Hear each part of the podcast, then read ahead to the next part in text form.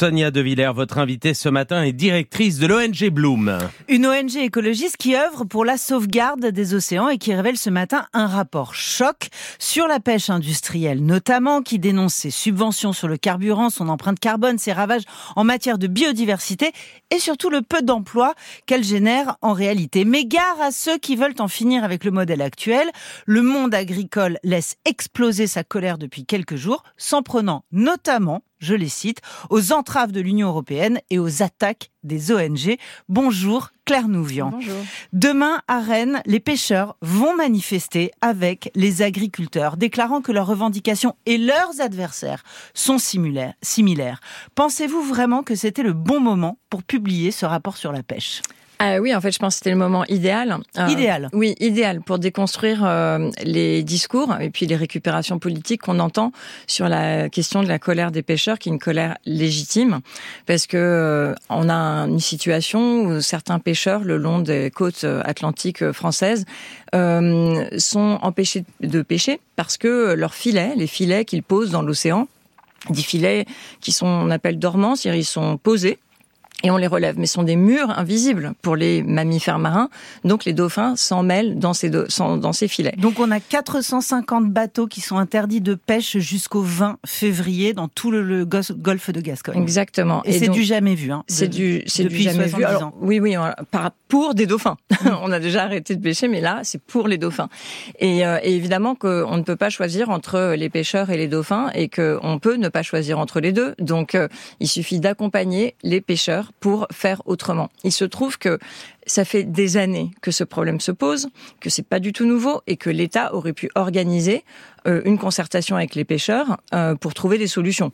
Pêcher avec d'autres méthodes de pêche euh, à certains moments de l'année, au moment où les dauphins se rapprochent de la côte, etc des situations problématiques qui n'ont pas de solution, ça n'existe pas dans l'humanité. En attendant, Claire Nouvian, sur, sur ces 450 bateaux de pêche à l'arrêt, la, la, mesure est très critiquée. D'aucuns euh, expliquent qu'un mois d'arrêt de pêche, ça suffit pas du tout pour préserver les dauphins, et par ailleurs que l'impact social et économique sur la population des pêcheurs, elle est démesurément lourde. Et d'ailleurs, Jordan Bardella s'est rendu lui-même hier dans le port de Lorient sur un chalutier. Oui, mais alors, euh, Jordan Bardella fait de la récupération politique que je trouve assez grotesque dans ce cas de figure. Je vais vous donner juste un chiffre pour euh, clore le sujet euh, de Jordan Bardella. C'est que quand on regarde les performances des députés euh, RN au Parlement européen, on les a tous notés. et en fait, on est à une note qui est de 4,5 sur 20. C'est-à-dire que anticiper les problématiques écologistes et de justice sociale des Français, c'est, il faut pas compter sur le Rassemblement national. Un point, c'est tout. Mais revenons à ces pêcheurs. La petite pêche artisanale, c'est-à-dire des petits métiers, des petits bateaux de moins de 12 mètres, en fait, notre étude montre que c'est la pêche de l'avenir, que c'est la pêche durable, que c'est la pêche dans laquelle on doit investir. Elle est quand même trois à quatre fois plus rentable que les grands chalutiers, justement, industriels qui raclent les fonds et qui détruisent les fonds marins elle crée deux à trois fois plus d'emplois. Elle est cinq fois moins subventionnée au minimum hein, sur des estimations conservatrices qu'on a sorties aussi Donc, avec l'Institut Rousseau. Donc, ce que vous êtes en train de dire, c'est que vous n'êtes pas les adversaires des pêcheurs, vous êtes leurs alliés. En fait, on est leurs alliés. D'ailleurs, quand on est alliés, pêcheurs et écolos, en fait, la petite pêche artisanale, on est les seuls défenseurs de la pêche artisanale contre leurs représentants politiques, le Comité national des pêches. Et quand on est allié, on gagne une transformation du modèle qu'on a. Un modèle qui, politiquement, a fait le choix de financer, avec de l'argent public, le modèle de destruction. Une pêche qui est destructrice du climat, de la justice sociale, des emplois qui sont les plus durables. Donc, je pense qu'il y a même une perversité dans la situation actuelle, où en fait ça arrange les politiques et notamment les responsables politiques qui ont absolument pas agi et jamais anticipé et qui ont mal accompagné les pêcheurs dans cette fermeture et qui n'ont pas imaginé les solutions pour qu'il n'y ait pas de fermeture. Ça les arrange de renvoyer dos à dos les pêcheurs et les écolos. Mais il y aura, et mais je vous le dis, il y a une unité entre nous qui est indivisible. Alors, une unité entre vous qui est indivisible, on va voir, parce que dans ce... On était hier au Parlement européen avec quatre pêcheurs qui justement représentent les différentes façades maritimes. On est alliés avec la pêche artisanale et d'ailleurs ils la pêche artisanale, mais pas la pêche industrielle, pas les grands chaluts. Mais là, dans là, ce on- rapport, là Claire les pêcheurs, on parle des pêcheurs artisans. Ceux Oui. qui sont empêchés de pêcher, c'est des pêcheurs artisans. hein. Dans ce rapport, Claire Nouvian, vous pointez euh, justement l'impact carbone très lourd de la pêche industrielle. Or, vous dites 63% du montant total des subventions vaut- vont aux exonérations sur les carburants. Et qu'est-ce que vous préconisez comme mesure de mettre progressivement fin aux aides sociales sur les carburants, aux aides financières sur les carburants? Vous, vous regardez ce qui se passe en Europe à quel point ah oui, alors justement, à quel point la colère est grande mais et à quel point le coût du carburant est très lourd à assumer pour les artisans on connaît euh, assez bien le secteur puisqu'en fait ce rapport est le fruit d'un groupement de recherche qu'on a mis en place avec différents instituts de recherche euh, publics. Et c'est la première fois qu'on a une photo du secteur en pouvant enfin comparer les différents segments. Parce qu'on dit pêcheur, mais alors il y a pas, c'est comme quand on dit agriculteur. Hein. Il y a le petit agriculteur, il y a le grand agriculteur de la Beauce. Hein. Mm. C'est pas du tout les mêmes pratiques, c'est pas les mêmes financements, c'est pas les mêmes performances. Et donc pour la première fois, on a pu enfin comparer la performance écologique, sociale et économique des différents segments. C'est ce que vous appelez un bilan marin. Enfin, un bilan marin, comme on avait le bilan carbone. Et le bilan carbone, est intégré à notre bilan marin. Mais on, on arrête de penser à la pêche qui se produit quand même dans un milieu sauvage, qui est aussi notre grand euh, thermostat euh, au niveau mondial, parce que l'océan, c'est 98% de l'eau sur Terre. On ne peut pas réguler le climat sans l'océan. Mais un océan vide qui n'est pas en bonne santé, ça ne marche pas. également, et l'activité la, plus destructrice de l'océan. est un minuscule secteur de l'économie, mais qui a un impact par rapport à l'agriculture, qui est quatre fois plus étendu en termes d'impact de surface. Donc on est sur un secteur minuscule qui a un impact gigantesque et disproportionné par rapport à son importance économique. Mais c'est un enjeu de souveraineté alimentaire absolument essentiel. Et donc, les pouvoirs publics ont laissé faire les lobbies industriels qui, parce qu'ils sont dépendants des subventions au gasoil, se sont organisés politiquement pour écrire la législation en leur faveur. Ils ont détruit l'emploi.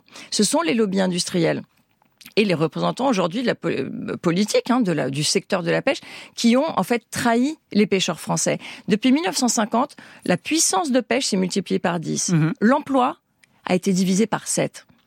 Donc on est face à un secteur qui n'est pas géré par la puissance. Et d'ailleurs, vous précisez que la pêche industrielle crée deux à trois fois moins d'emplois que la pêche. Et la pêche artisanale est aussi trois, quatre fois plus rentable. Enfin, en, fait, sur tous les indicateurs, la pêche artisanale est la pêche d'avenir qu'on devrait soutenir. Et c'est celle qu'on laisse disparaître, y compris par des mesures qui sont absolument sans accompagnement, parce que les pêcheurs supprimer les aides au carburant. Pardon, je reviens à des choses très concrètes. Hein. Vous dites ça à des, vous dites ça à des pêcheurs qui ont traversé euh, le Covid, qui ont traversé le Brexit avec toutes les tensions que ça a créé euh, dans l'accès aux eaux euh, britanniques et aux ports anglais. Euh, qui, qui, ont vu les factures de gasoil exploser, qui voient là la facture d'électricité exploser. Et vous, vous leur sabrez Bien sûr, bien sûr, et quatre fois oui. Pourquoi? Parce que ceux qui aujourd'hui sont dépendants du gasoil sont ceux qui détruisent les emplois, détruisent la rentabilité, détruisent les écosystèmes marins et détruisent le climat. Donc évidemment qu'il faut accompagner ces individus qui aujourd'hui pratiquent par exemple le chalutage de fond, une méthode de pêche qui est du bulldozer sous l'eau, qui n'a aucun sens, mais même pas économiquement eh bien, il faut accompagner ces méthodes de pêche pour aller vers de la performance. Et la performance, on la connaît. Et vous parlez du Brexit. Qui a été impacté par le Brexit? Une fois de plus, les pêcheurs artisans. Vous, comprenez en fait toute la législation européenne, puisque c'est au niveau européen que ça se joue hein, pour la pêche. Elle est vraiment, elle est tenue par les lobbies industriels et et d'ailleurs, le représentant des pêcheurs français, à l'époque de la réforme de la politique commune de la pêche, en 2013, je me souviens très bien, il nous avait dit, vous commencez à nous emmerder avec votre petite pêche. Et on lui avait dit, notre petite pêche? Mais vous voulez rire? Ce sont vos pêcheurs. 75% des bateaux aujourd'hui en France font moins de 12 mètres. Et donc, ils sont où, où sont les individus qui défendent cette pêche-là? La pêche vertueuse, elle est défendue par qui? Par les ONG.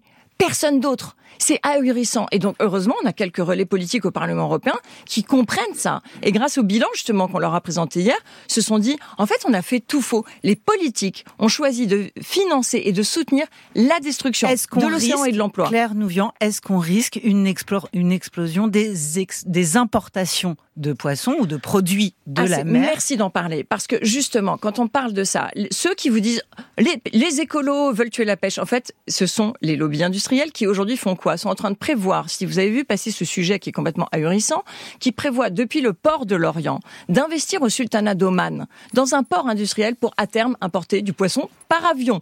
Donc on est sur le summum du délire, on va dire, écologiste. Et alors d'un point de vue empreinte carbone, on fait pas mieux. Et donc, ce sont ceux qui ont détruit la ressource, détruit l'océan, détruit l'emploi, qui en fait veulent maintenant importer du poisson par avion. Vous vous rendez compte? Alors, je vais vous dire, il ne faut pas laisser la pêche aux lobbies industriels et à leurs représentants politiques actuels. C'est eux qui sont en train d'enterrer, y compris les pêcheurs artisans. Merci Claire Neuville. Merci.